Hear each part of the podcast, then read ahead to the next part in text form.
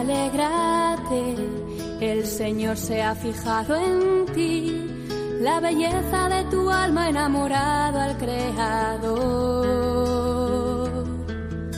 No temas, tu gozo es Él, su espíritu desciende hoy y la gracia se derrama hasta llenar tu corazón. Comienza, ahí tienes a tu madre. Con el padre Juan Antonio Mateo. según tu palabra. He aquí la esclava del Señor. El mejor regalo es tu sí, María, hágase en mí. Según tu palabra. He aquí la esclava del Señor. Muy queridos amigos, una vez más estamos con todos vosotros para compartir este programa dedicado a la Virgen. Hoy me parece oportuno dedicarlo de una manera especial a la Virgen Inmaculada, a la Purísima, cuando acabamos de celebrar su fiesta y quisiera que este programa fuera como unos ecos de la Inmaculada que nos ayudaran a contemplar más este gran misterio. La fiesta de la Inmaculada tiene para nosotros mensajes muy importantes. En nuestro camino de Adviento, la Virgen Inmaculada resplandece y se nos presenta como modelo de recepción de Cristo. Efectivamente, nadie como María ha amado y ha recibido a Cristo. Y en este sentido ella nos puede ayudar mucho en este tiempo de Adviento a prepararnos para recibir dignamente al Señor, para recibirlo en la conmemoración navideña, para recibirlo en la Sagrada Comunión cuando participamos en la Santa Misa, para recibirlo en el día a día de nuestra vida en este mundo y sobre todo a la hora de nuestra muerte y también, como no, al final de los tiempos cuando se manifieste plenamente el Señor. La fiesta de la Inmaculada nos recuerda grandes verdades de nuestra fe que conviene recordar, y yo diría que hoy especialmente.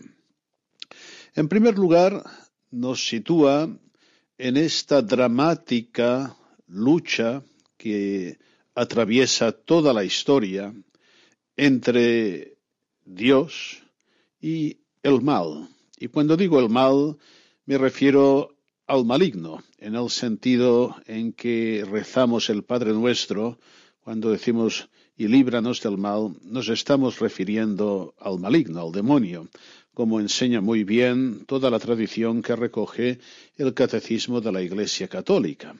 Una lucha tremenda ¿eh? para tergiversar el designio salvador de Dios.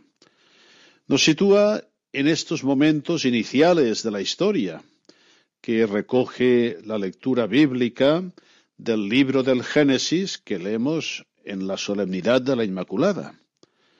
Esta insidia del maligno de la serpiente que engaña al hombre, que engaña a la primera pareja humana, que los seduce, que les presenta el mal radical que es la desconfianza y de desobediencia a Dios eh, bajo una especie de bien y que trae para todos nosotros una, una ruina espantosa. Es la mayor estafa de la historia, como alguien ha dicho con un cierto sentido de humor, pero que en el fondo es verdad y es muy triste. Es el pecado original. Hoy se habla muy poco del pecado original, pero sin, sin esta realidad, también lo enseña el catecismo de la Iglesia Católica, es muy difícil entender la revelación, es muy difícil entender a Cristo y la redención, es muy difícil entender la naturaleza humana en su estado actual. Por tanto, el pecado original no es una, un mito, no es una, una teoría explicativa, sino que es una realidad oscura ciertamente, misteriosa, sin la luz de la fe apenas podríamos penetrarlo. Ya el gran San Agustín decía eh, nada más oscuro para nuestro entendimiento, pero nada más necesario para ser explicado y predicado a los fieles, porque si no, eh, perdemos de vista el realismo cristiano. Dios crea al hombre bueno, lo sitúa en una situación eh, realmente privilegiada, una situación que llamamos el paraíso, con unos dones magníficos, entre ellos la inmortalidad. Eh, lo tiene todo, todo. ¿eh? Y sin embargo, no pasa, no pasa la prueba. El demonio le sugiere seréis como dioses, se os abrirán los ojos. Esta es la gran, la gran tentación del pecado original que se reafirma continuamente, ¿eh? Que se hace cada vez presente en la historia, y yo creo que en estos momentos que nos toca vivir, pues todavía, todavía más, ¿eh? seréis como dioses, ¿eh? amos de la vida y de la muerte, señores del bien y del mal. ¿eh? podréis decir lo que está bien o lo que está mal al margen del orden que Dios ha establecido. Es una gran tentación ponerse en lugar de Dios. y el hombre, pues, cae en la trampa, cree al maligno. Y sí, se le abren los ojos, por supuesto, pero no, no se descubre como un Dios, sino como, como un mono desnudo, frágil, ¿eh? con una rotura profunda con Dios, consigo mismo, con la naturaleza, ¿eh? sometido al poder de la muerte. Eh, pues esto es el, pecado original que afecta toda la naturaleza humana y que por esto todo hombre, todo hombre al nacer se encuentra con este pecado eh, como si fuera propio, afectándole profundamente, personalmente, como enseña también la fe católica. Eh. Bien, esta es eh, la, primera, la primera cara de la moneda, este no, este no radical a Dios, este, este negarse a reconocer que somos criaturas y a vivir como tales dependientes de Dios, pero no nos podemos quedar aquí. ¿eh? La, fiesta de María Inmaculada nos presenta la otra cara de la moneda, ¿eh? el sí, el sí profundo a Dios ¿eh? de la Virgen María, que ha sido preservada del pecado original para dar este sí en nombre de toda la humanidad y para abrir la puerta a nuestro Salvador. Por María entra la luz y la vida, por Eva y Adán la muerte y la oscuridad. Por tanto, vemos aquí este gran misterio que se va actualizando, esta gran lucha eh, que continúa aquí y ahora en medio nuestro. Es verdad que el bautismo, el bautismo cancela el pecado original, pero la herida, la herida permanece en la naturaleza, que no ha sido destruida del todo. Esto también hay que decirlo. El pecado original no destruye totalmente la naturaleza humana, la, deja en una situación lamentable, herida, herida de muerte, pero hay un fondo creatural bueno que no se pierde. ¿eh? Y esto hay que tenerlo claro, porque si no mm, seríamos como Lutero, que, dice que la naturaleza queda totalmente corrupta por el pecado original. No es así. ¿eh? Pues bien, la Virgen María nos enseña a dar este sí a Dios. Nos enseña que cuanto más creemos y nos fiamos de Dios, más auténticamente humanos somos, porque lo más inhumano que hay es precisamente el pecado. Y María nos enseña a dar este fiat, nos enseña a decir que sí. Y esto, pues, eh, queridos amigos, debe proyectarse también en la educación, en la educación cristiana. Es decir, el, catecismo de la Iglesia Católica nos dice una cosa muy, muy interesante. Dice que ignorar el pecado original, ignorar el estado real de nuestra naturaleza, eh, sin la redención de Cristo, pues conlleva graves errores también en el terreno de la educación y en otros ámbitos muy importantes de la vida y de la sociedad humana.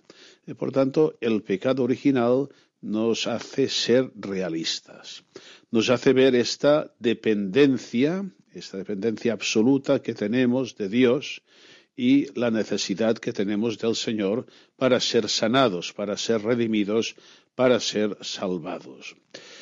Hemos hablado de una gran lucha, ¿eh? una gran lucha entre el maligno y los suyos y Dios y sus designios. Y esta lucha permanece y se actualiza en cada generación. Y en la nuestra, pues habría que estar muy ciego viendo la situación del mundo como para no ver cómo se ha intensificado esta, esta lucha, ¿no? Este, este propósito de construir una humanidad, una civilización sin Dios, eh, lo vemos hoy más que nunca. ¿eh? La, la, corrupción de los poderes, la manipulación de las personas, las tergiversaciones más graves de las leyes santas de Dios. ¿Eh? Es aquello de seréis como dioses, vosotros haréis el bien, haréis el mal, e incluso pues haréis que, que el bien sea llamado mal y que el mal sea llamado bien. Estamos inmersos en una lucha terrible. Y en esta lucha, Cristo y María, asociada a Cristo, ya han vencido. Eh, fijaros bien eh, qué bonita es esta representación de la Virgen Inmaculada con su pie aplastando la cabeza de la serpiente, la cabeza del maligno. ¿eh? El maligno en ella nunca ha encontrado nada suyo y por esto la detesta profundamente, por su fe y por su humildad. ¿eh? La Virgen ha vencido, Cristo ha vencido. ¿eh? y entonces esta persecución, esta lucha continúa en nosotros, que somos el cuerpo de Cristo, que somos los hijos de la Virgen María.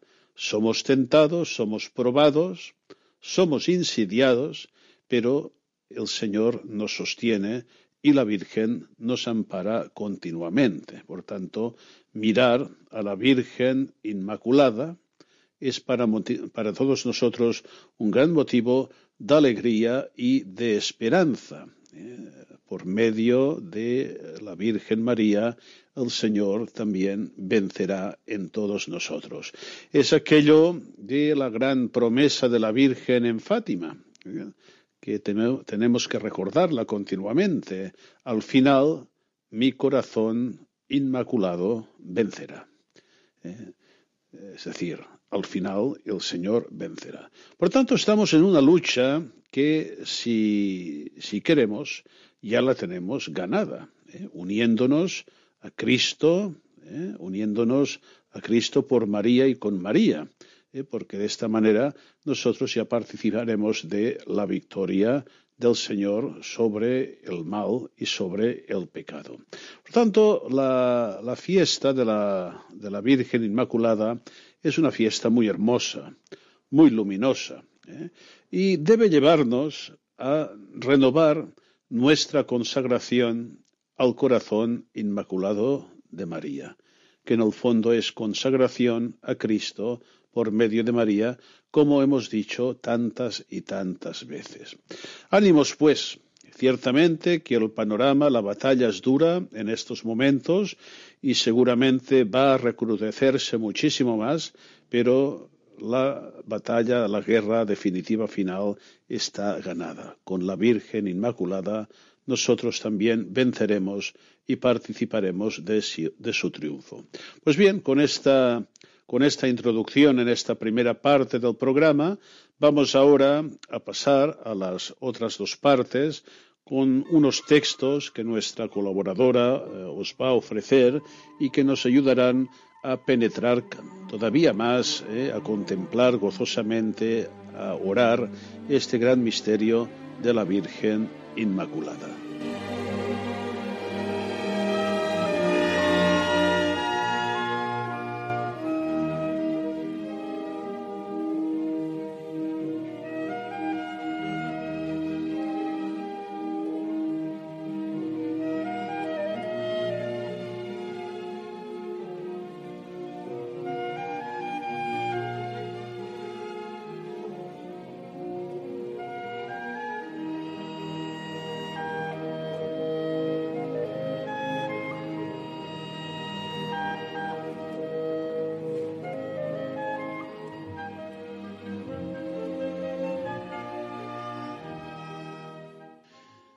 Entramos en la segunda parte del programa y os he preparado un texto precioso, una, meditación eh, espiritual, teológica, muy asequible, del libro tantas veces citado de José Antonio Luarte, Escenas Marianas. Eh, escuchemos este texto y recemos, oremos con él. El plan divino de la salvación. Antes de que existiera el tiempo, cuando no había aún ni montes, ni ríos, ni vegetales, ni animales, Dios determinó crear el mundo. Conocemos la historia que narra el Génesis y cómo el hombre, corona de la creación, fue hecho a imagen y semejanza de Dios. Sin embargo, se rebeló contra su Creador y Padre. La Sagrada Escritura narra el pecado de Adán y Eva y a continuación el anuncio de la salvación. Pongo enemistad entre, entre, ti y la mujer, entre tu descendencia y su descendencia. Se predice que durante toda la historia continuará la lucha entre el hombre y la serpiente, es decir, entre el hombre y las fuerzas del mal y de la muerte. Pero también se anuncia que el linaje de la mujer un día vencerá y aplastará la cabeza de la serpiente, la muerte. Se anuncia que el linaje de la mujer y en él la mujer y la madre misma vencerá, y así, mediante el hombre, Dios vencerá. Si junto con la Iglesia creyente y orante nos ponemos a la escucha ante este texto, entonces podemos comenzar a comprender qué es el pecado original el pecado hereditario y también cuál es la defensa contra este pecado hereditario que es la redención. El cuadro que se nos presenta en esta página es claro. El hombre no se fía de Dios. Como decía el Papa Benedicto XVI, tentado por las palabras de la serpiente, abriga la sospecha de que Dios, en definitiva, le quita algo de su vida, es un competidor que limita nuestra libertad y que sólo seremos plenamente seres humanos cuando lo dejemos de lado, es decir, que sólo de este modo podremos realizar plenamente nuestra libertad. Pero hay aquí un gran engaño, porque el amor no es dependencia, sino don que nos hace vivir. La libertad de un ser humano es la libertad de un ser limitado y, por tanto, es limitada ella misma. Solo podemos poseerla como libertad compartida, en la comunión de las libertades. La libertad solo puede desarrollarse si vivimos como debemos, unos con otros y unos para otros. Vivimos como debemos si vivimos según la verdad de nuestro ser, es decir, según la voluntad de Dios, porque la voluntad de Dios no es para el hombre una ley impuesta desde fuera que lo obliga, sino la medida intrínseca de su naturaleza, una medida que está inscrita en él y lo hace imagen de Dios, y así criatura libre. Si reflexionamos sinceramente sobre nosotros mismos y sobre nuestra historia, debemos decir que con este relato no sólo se describe la historia del inicio, sino también la historia de todos los tiempos, y que todos llevamos dentro de nosotros una gota del veneno de ese modo de pensar reflejado en las imágenes del libro del Génesis. Esta gota de veneno la llamamos pecado original. Precisamente en la fiesta de la Inmaculada Concepción brota en nosotros la sospecha de que una persona que no peca para nada en el fondo es aburrida, que le falta algo en su vida, la dimensión dramática de ser autónomos, que la libertad de decir no, el bajar a las tinieblas del pecado y querer actuar por sí mismos, forma parte del verdadero hecho de ser hombre, que sólo entonces se puede disfrutar a fondo de toda la amplitud y la profundidad del hecho de ser hombres, de ser verdaderamente nosotros mismos, que debemos poner a prueba esta libertad incluso contra Dios, para llegar a ser realmente nosotros mismos. En una palabra, pensamos que en el fondo el mal es bueno, que lo necesitamos, al menos un poco, para experimentar la plenitud del ser. Pensamos que Mefistófeles, el tentador, tiene razón cuando dice que es la fuerza que siempre quiere el mal y siempre obra el bien. Pensamos que pactar un poco con el mal, reservarse un poco de libertad contra Dios, en el fondo está bien e incluso es necesario. Esta es la gran tentación que el enemigo de Dios y de nuestra salvación se propone inocular en nuestras almas. Es preciso desenmascarar tan gran mentira, decir que no y ser muy fieles a lo que Dios nos ha revelado y la Iglesia nos enseña. Dios quiere que seamos santos. Es el anuncio de San Pablo a los Efesios en la segunda lectura.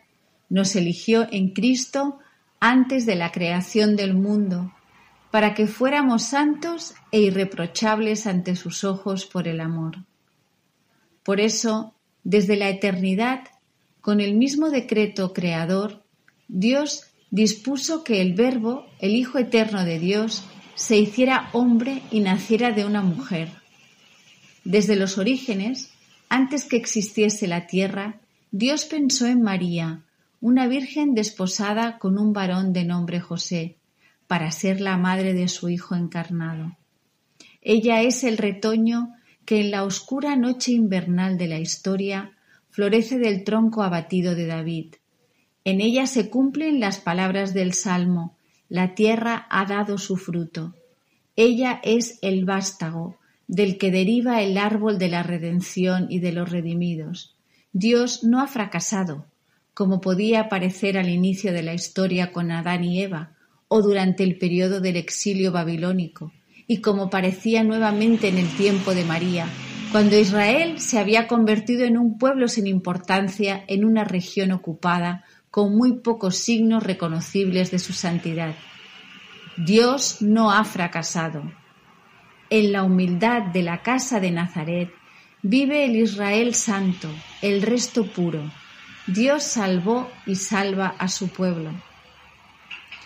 Lo relata el Evangelio de hoy, tantas veces meditado. En el, en el mes sexto fue enviado el ángel Gabriel de parte de Dios a una ciudad de Galilea llamada Nazaret, a una virgen desposada con un varón de nombre José, de la casa de David. El nombre de la Virgen era María. Elegida para ser la Madre de Dios, el Señor la llenó de todas las gracias y privilegios posibles. Misterio de amor es este. La razón humana no alcanza a comprender. Solo la fe acierta a ilustrar cómo una criatura haya sido elevada a dignidad tan grande, hasta ser el centro amoroso en el que convergen las complacencias de la Trinidad. Sabemos que es un divino secreto, pero tratándose de nuestra Madre, nos sentimos inclinados a entender más, si es posible hablar así, que en otras verdades de fe. ¿Cómo nos habríamos comportado si hubiésemos podido escoger la Madre nuestra? Pienso que hubiésemos elegido a la que tenemos, llenándola de todas las gracias. Eso hizo Cristo, siendo omnipotente, sapientísimo y el mismo amor, su poder realizó todo su querer. Los teólogos han formulado con frecuencia un argumento semejante, destinado a comprender de algún modo el sentido de ese cúmulo de gracias de que se encuentra revestida María y que culmina con la asunción a los cielos.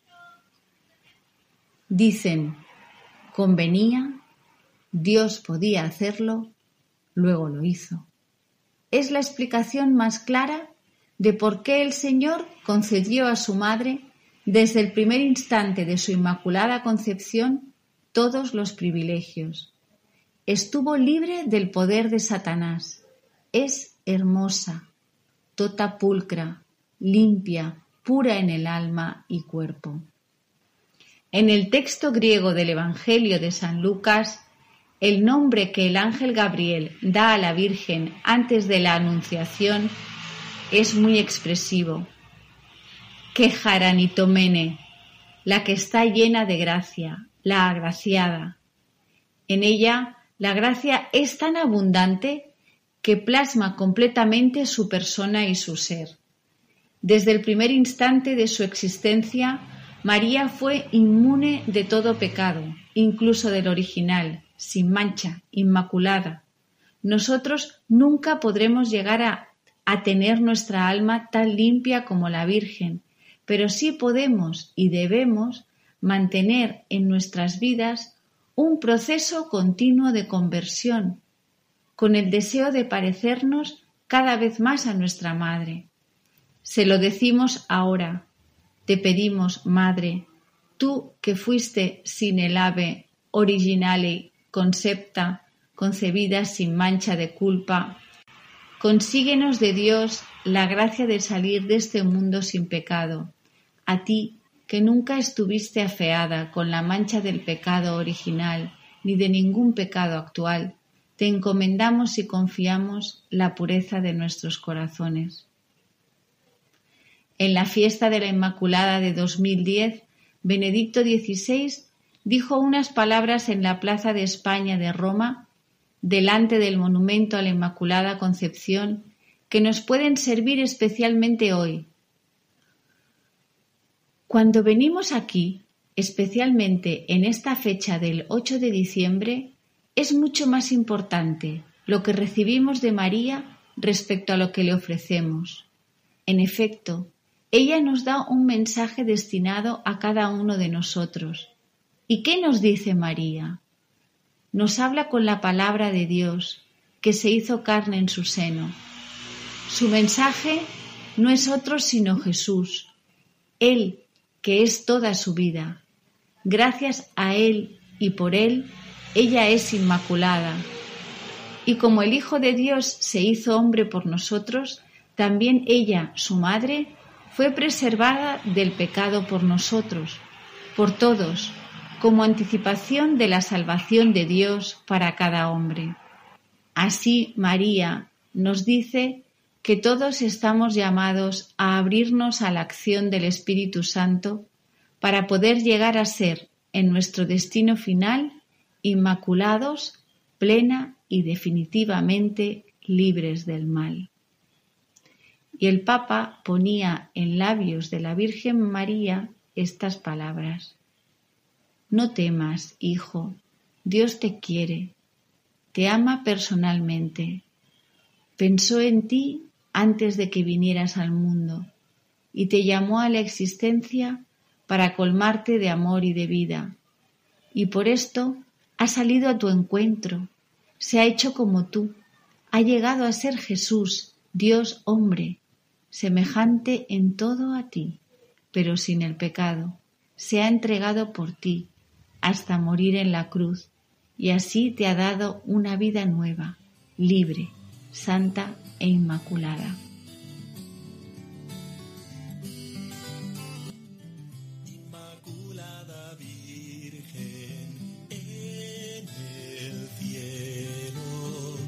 Celebran hoy tu santa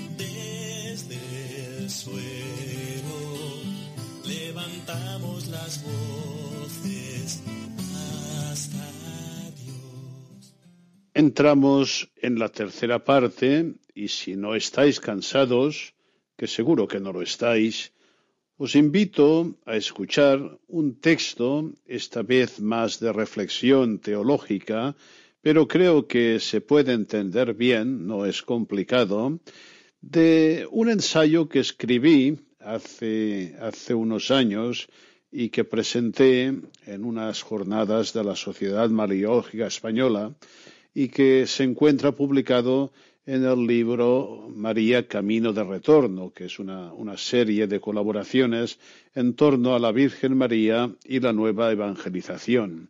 En ella trato un tema que a veces no es muy conocido, que es la, la consideración de la Virgen María a la luz de Dios Padre. Eh, solemos, solemos presentar mucho en la reflexión mariológica la relación de María con Cristo y con la Iglesia, pero a veces se olvidan otras perspectivas trinitarias muy importantes, eh, como su relación con el Padre y con el Espíritu Santo. Pues bien, estas son algunas consideraciones que os ofrezco para finalizar este programa y que espero que también os sean de provecho. La figura de María y su misión en la vida cristiana nunca dejan indiferente. Desde hace varios años atiendo un servicio de consultas sobre cuestiones de fe y vida cristiana. Me llegan preguntas desde todo el mundo, particularmente de Hispanoamérica. Una de las cosas que más me sorprende es la cantidad de consultas sobre la Virgen María. Concretamente, esas cuestiones me las plantean personas que viven en lugares donde hay una fuerte presencia de grupos que provienen de confesiones reformadas o de movimientos evangélicos. Estas personas cuestionan fuertemente a los católicos, sus convicciones y su devoción mariana, increpándolas porque eso carecería de fundamento en la Biblia y entraría en conflicto con el lugar preponderante que debe tener Jesucristo en la vida cristiana. No deja de ser significativo que lo que más interrogantes plantea a esos grupos no católicos es la vivencia en el pueblo de la fe mariana. Y también se constata, y no por casualidad, que allí donde las comunidades católicas viven con normalidad su devoción a María, la vitalidad de las mismas está asegurada. Otras preguntas proceden de católicos deseosos de una comprensión cabal de la presencia y misión de María.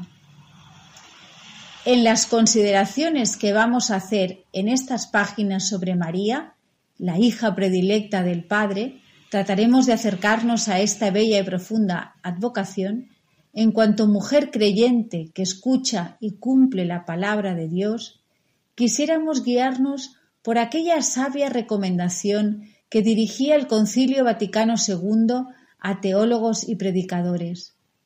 El Sagrado Concilio exhorta encarecidamente a los teólogos y a los predicadores de la palabra divina a que se abstengan con cuidado tanto de toda falsa exageración como también de una excesiva estrechez de espíritu cuando se trata de la dignidad de la Madre de Dios. Evitando lo que se ha llamado maximalismo y minimalismo marianos, trataremos de ser concisos, centrándonos en nuestra cuestión. Mientras redactaba estas breves reflexiones, me llegó una pregunta en apariencia sencilla, pero de gran profundidad. ¿La dignidad de la Virgen es mayor por hacer la voluntad de Dios o por ser Madre de Dios? Quiero mencionarla porque, de facto, estas líneas pretenden poner la atención en la dignidad de María, en aquello que la define en el conjunto de nuestra fe. Si la dignidad de la persona viene dada por su fundamento en Dios, que la ama por sí misma, constituyéndola en su ser y destinándola a la suprema comunión con Él, la dignidad de María viene determinada sobre todo por el especial amor de predilección con que Dios la ha amado y le ha confiado una misión excepcional, pero también por la respuesta de María a esta llamada y al amor de Dios. He constatado también en mi experiencia pastoral que en países como España, donde hasta ahora los grupos católicos no habían tenido que convivir con cristianos de otras denominaciones, la vivencia mariana de la fe suele ser un índice de vitalidad cristiana en general. Allí donde se ha mantenido la devoción mariana y la correcta consideración católica sobre María, suele haber una práctica normal de la fe, es decir, la vida de oración y sacramental, especialmente eucarística, vida de caridad y apostolado. Cabe decir que una existencia cristiana verdadera es siempre mariana, una vida en la que se reconoce con gratitud la misión de María en la obra de la salvación y se acoge confiadamente el don de su presencia y de su acción maternal en cada cristiano y en el conjunto de la Iglesia. Es este un punto que quisiera destacar. La necesidad de contar siempre y para todo con María en la existencia cristiana, o con otras palabras, la radical dimensión mariana del seguimiento de Cristo. Se trata además de una cuestión particularmente importante de cara a la nueva evangelización que la Iglesia desea llevar a cabo. María nos precede en el camino de la fe. El beato Juan Pablo II, en el ya lejano 1996, recordaba a los cristianos eslovenos cómo María participa constantemente en la evangelización y misión de la Iglesia y ponía esta afirmación en relación con una frase del Concilio Vaticano II, según la cual María precede a todo el pueblo en la peregrinación de la fe. Esta doctrina es capital y resulta muy oportuno recordarla cuando estamos a las puertas de un año de la fe, en el que estamos llamados a vivirla y anunciarla junto con María, que nos precede y acompaña. María es bienaventurada objeto de la predilección del Padre, precisamente porque ha creído. He aquí un hilo conductor de esta reflexión. Ciertamente, la palabra predilección indica la, precedencia del amor y don del Padre, que eligió a María y la constituyó en plenitud de gracia, de modo totalmente gratuito y antecedentemente a la respuesta de la Virgen. Como recordaba Pablo VI en Marialis Cultus, Dios la eligió para él y por nosotros. El don de la plenitud de gracia posibilitaba la gran acción redentora a favor de todos los hombres. Es importante considerar los privilegios marianos desde esta perspectiva de la salvación global del género humano. Lo que recibe María lo recibe también en favor de todos nosotros, y más aún, Dios quiere hacer en todos nosotros algo semejante a lo que ha realizado en María. La vida de fe de María, comprendida en toda su riqueza, confianza, obediencia, esperanza y amor, ilustra perfectamente la complacencia del Padre. Creyendo en Dios Padre, dócil a la acción del Espíritu Santo y convirtiéndose en la primera discípula de Cristo, María realiza su vocación y misión y se convierte en modelo supremo de vida cristiana y en instrumento para la salvación de todos los hombres. Así podremos entender que la presencia y acción de María en la vida de la Iglesia es una realidad imprescindible para la vivencia y el anuncio de la fe.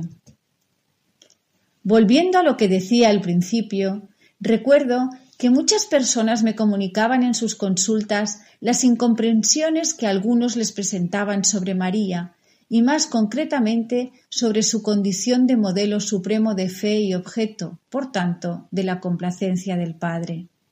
En realidad, en tales discrepancias, que parecerían cuestionar el carácter modélico de María como creyente, lo que se advierte es una lectura incorrecta de los textos marianos del Evangelio, sacados de contexto y, por tanto, alejados de su horizonte global de comprensión.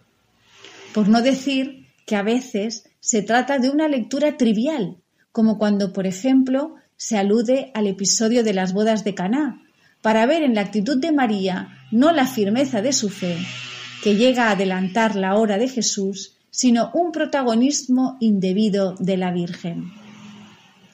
Hay en los Evangelios ciertos pasajes más oscuros que a veces han sido leídos por algunos en clave antimariana, cuando en realidad lo que dan a conocer es la verdadera y justa ponderación que Cristo hace personalmente de su madre.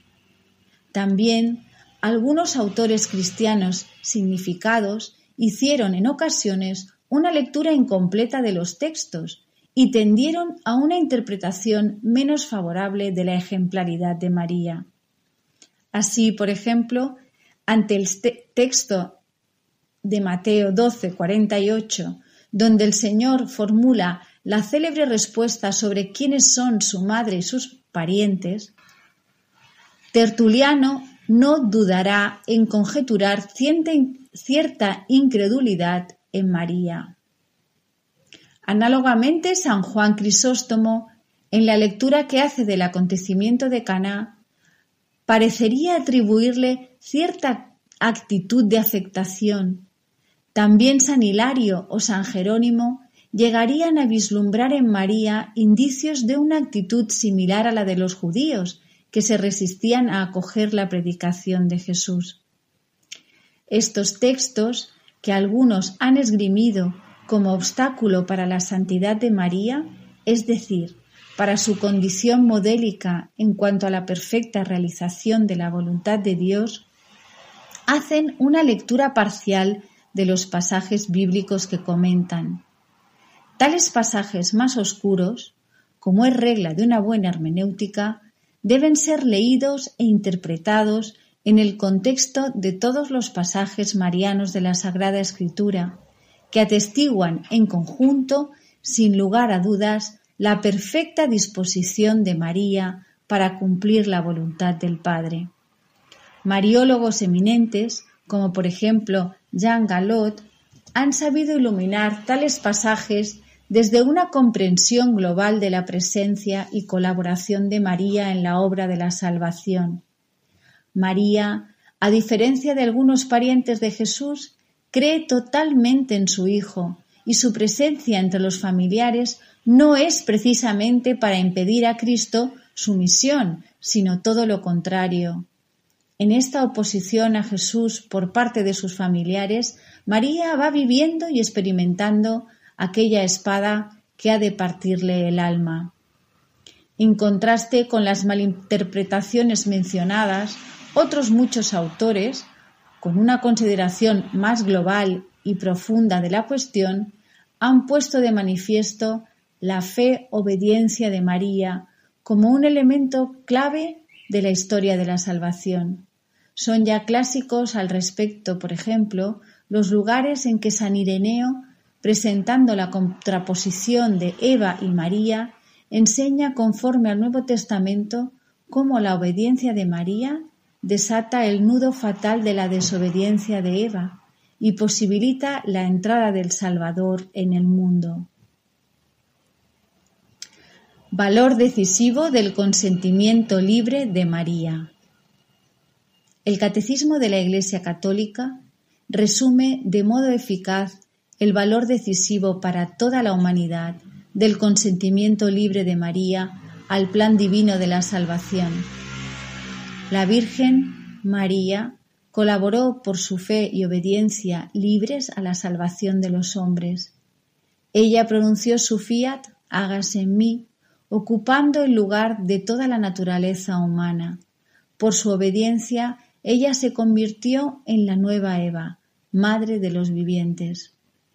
Como recordaba Pablo VI, la profesión que concluía el año de la fe en 1968, María, que con su fe, obediencia y consentimiento hizo posible la encarnación, se mantuvo siempre fiel a la voluntad del Padre, unida indisolublemente a Cristo en los misterios de la encarnación y de la redención.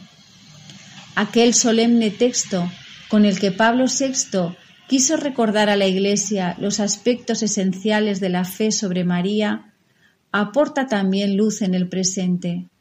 En uno de los pasajes se lee Ligada por un vínculo estrecho e indisoluble al misterio de la encarnación y de la redención, la Beatísima Virgen María Inmaculada, terminado el curso de la vida terrestre, fue asunta en cuerpo y alma a la gloria celeste, y hecha semejante a su Hijo, que resucitó de los muertos, recibió anticipadamente la suerte de todos los justos.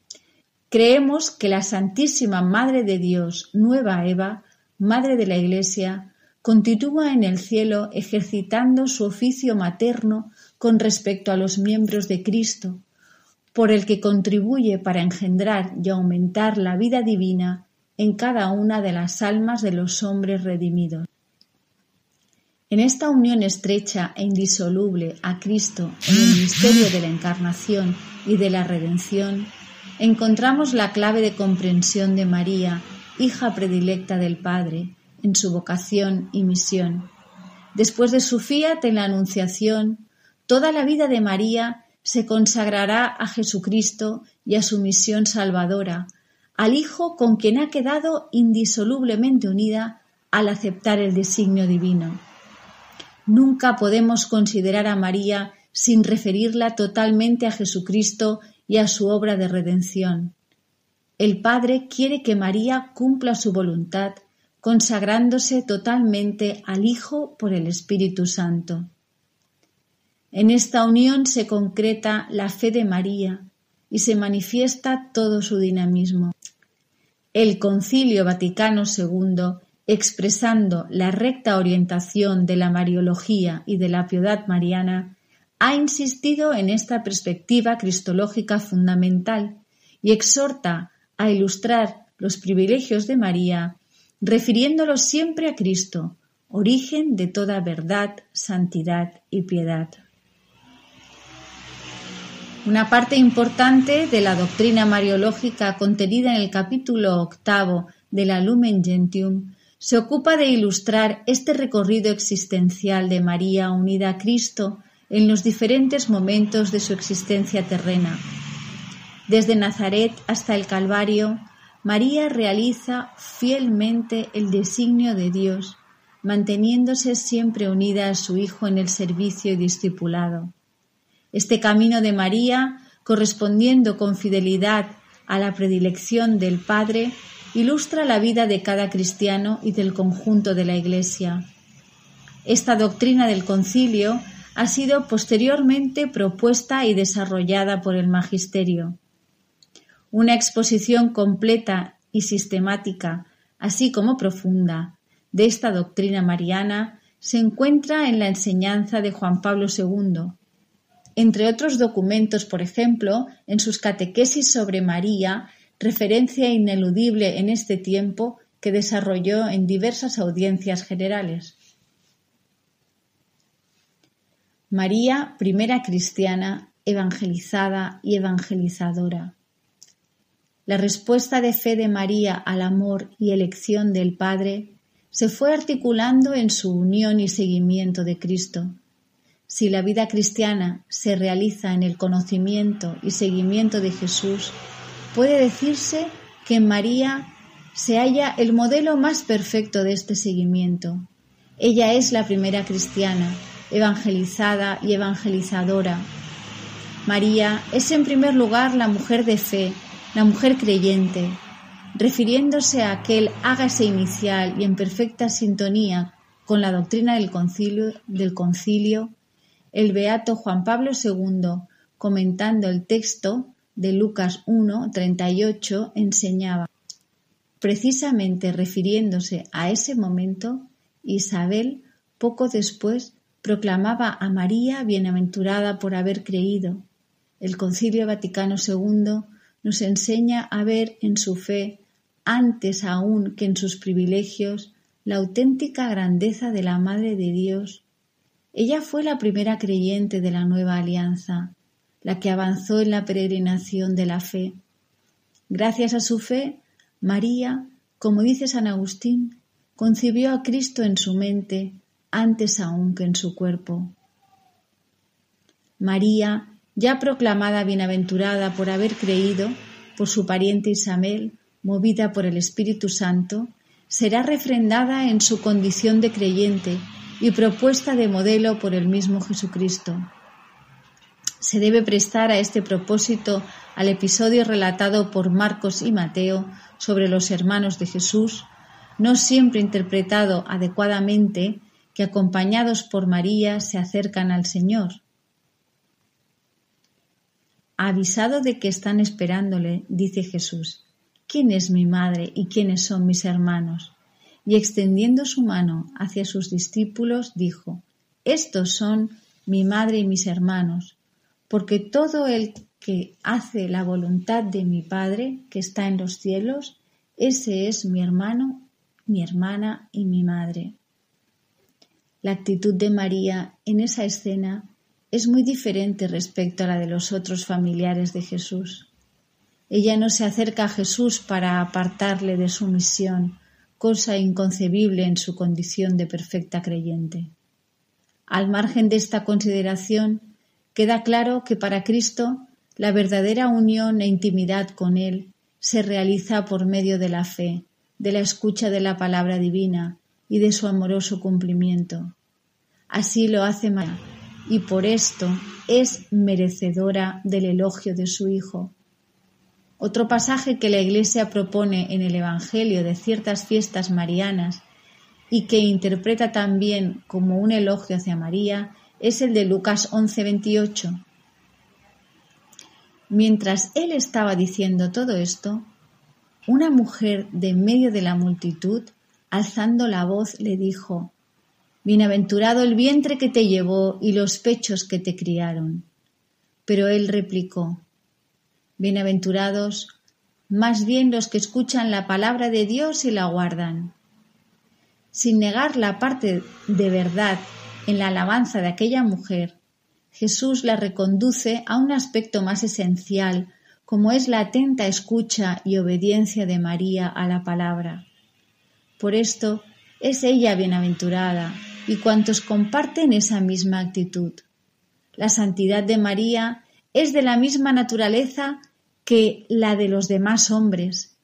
Jesús no la disminuye, pero establece con exactitud su excelencia, María ha podido llegar a ser extraordinaria en los caminos ordinarios de la santidad, llegando a ser, en modo excepcional y perfecto, aquella que escucha la palabra de Dios y la observa en su vida.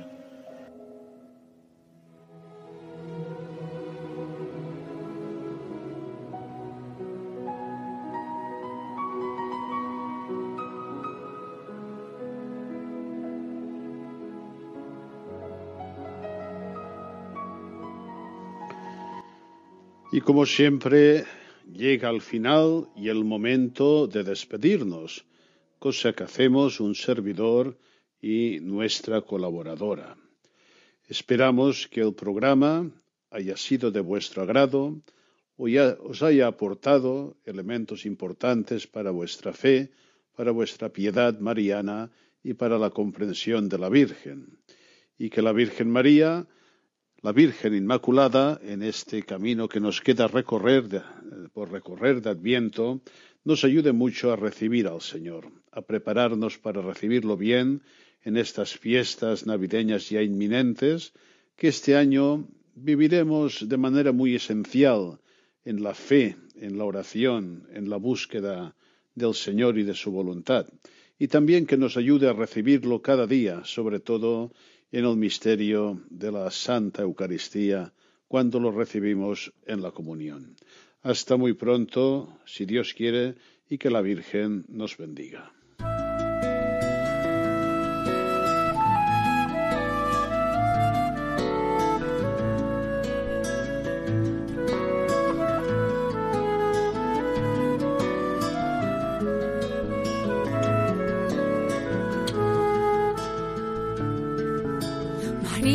Alégrate, el Señor se ha fijado en ti, la belleza de tu alma enamorado al Creador.